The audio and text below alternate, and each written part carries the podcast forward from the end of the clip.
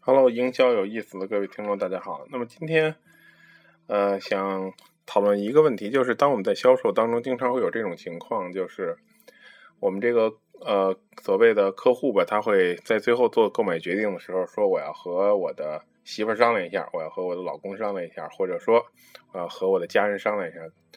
呃，如果出现这种情况呢，往往我们这些初级的顾问就不知道该怎么办了。那么只能说，那好吧，因为听起来还是。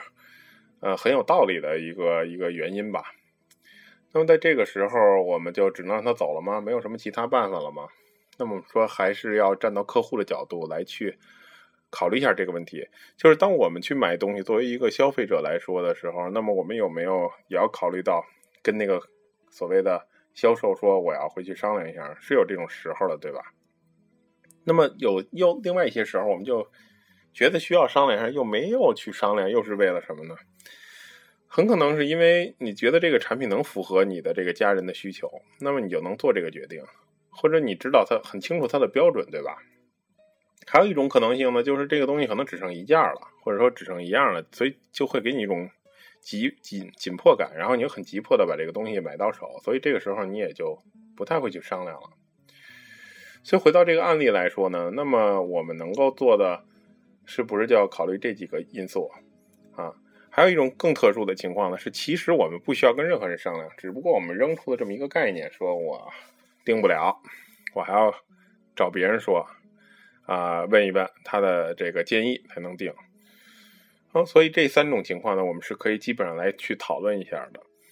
那么首先我想说最后一种，最后一种呢是谈判术当中经常用的这么一个概念，就是资深的这种谈判者往往。会在谈判初期就表明自己不是真正的这个叫决策人，就是说这个 authority，他会总会创造出一个人来，比如说，呃，我的同事啊，我的老板啊，要去做决定啊，他要他们要去最后拍板等等等等。还有一种可能性呢，就是当你自己是老板怎么办呢？你可以说我有生意伙伴，我有股东，我有其他的董事会的成员要去商量一下。就是总之他会抛出一个决策人，就自己永远不要去当这个第一决策人。这就是谈判术当中给了我们一个非常好的一个呃建议，也就是说呢，其实，在生活当中呢，也没有那么玄妙了，因为在生活当中，我们其实最后也会做这件事儿，但我们往往会在最后销售的最后被被这个销售 push 的时候，会做这这么说这么一种话吧。所以说呢，首先有一种情况就是，这个人其实他就是这个 authority，OK，他自己就能决定。那么怎么去排除掉这种情况呢？我们能做的就是在谈判的初期。就要预见到这个问题，所以我经常说如履薄冰的做销售。也就是说，我们预见到有可能他就会说他不是决策人，所以我们在谈判的早期，我就会跟他说，就是您能定吗？今天，然后他说我就能定，或者说你可以再说，那您不需要跟你的老婆商量一下吗？他说那我不用跟他商量吧。然后那我可能会再去说，这这个这么大事儿你不跟他定一下吗？他不会有。比如他他会支持您买这个东西吗？或者怎么样？他可能会说，啊，他没问题，这事儿我自己定就行。那么我们反复了两三次以后，是一个比较好的 confirmation。有了这个 confirmation，我们基本上就能够再往下进行。这样呢，就大大的降低出现这种问题的可能性。其次呢，就是到最后他如果真的需要商量，又怎么办呢？那么到最后，我们可以让他去给他老婆打一通电话。